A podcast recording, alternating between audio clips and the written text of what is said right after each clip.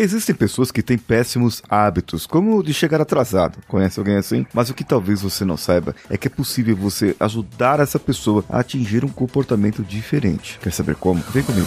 Você está ouvindo o Coachcast Brasil. A sua dose diária de motivação.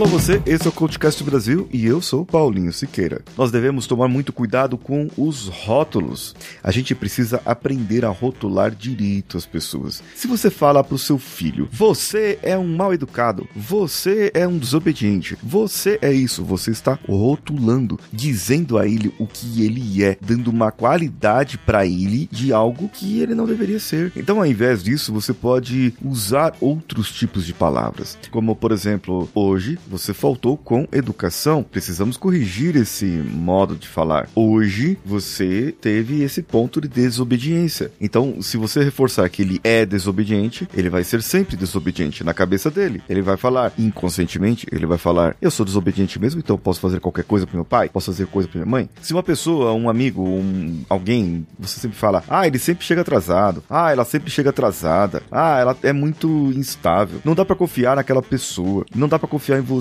Você começa a rotular a pessoa. E pior, muitas vezes você usa o rótulo como se fosse você a pessoa. Você está se autorrotulando, porque quando você rotula alguém, você está enxergando na pessoa algo que você precisaria ter. Então muitas vezes você enxerga uma projeção naquela pessoa. Você pode ajudar a pessoa também a se autorrotular. Por exemplo, se você perguntar para uma pessoa se ela gosta mais de um ponto ou de outro, se ela se considera uma pessoa prestativa, isso pode acontecer. Tem um trecho de um livro aqui que eu vou ler para você. Quando pesquisadores perguntaram ao grupo: "Você se considera uma pessoa aventureira que gosta de experimentar coisas novas?" Antes de pedir que experimentasse um novo refrigerante, 76% dos entrevistados concordaram em provar a bebida. É um número impressionante se a gente considerar que quando não foi feita a pergunta para instigar os participantes a se autorrotularem, apenas 33% deles aceitaram a amostra. Ou seja, tá aqui um refrigerante, quer provar? De 100 pessoas, 33 provaram. Agora, quando eu chego para a pergunta para a pessoa, oh, você se considera uma pessoa aventureira, gosta de experimentar coisas novas? Eu, eu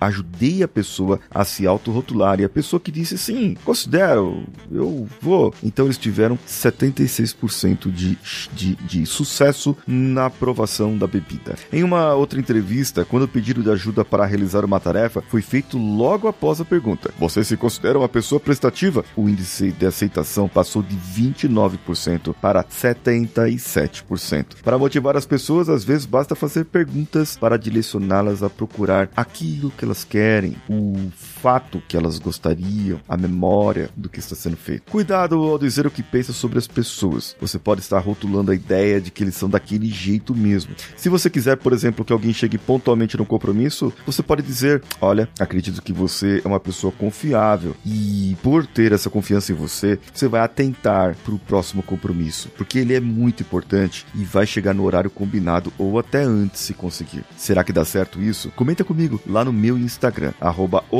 Siqueira. Um abraço a todos e vamos juntos.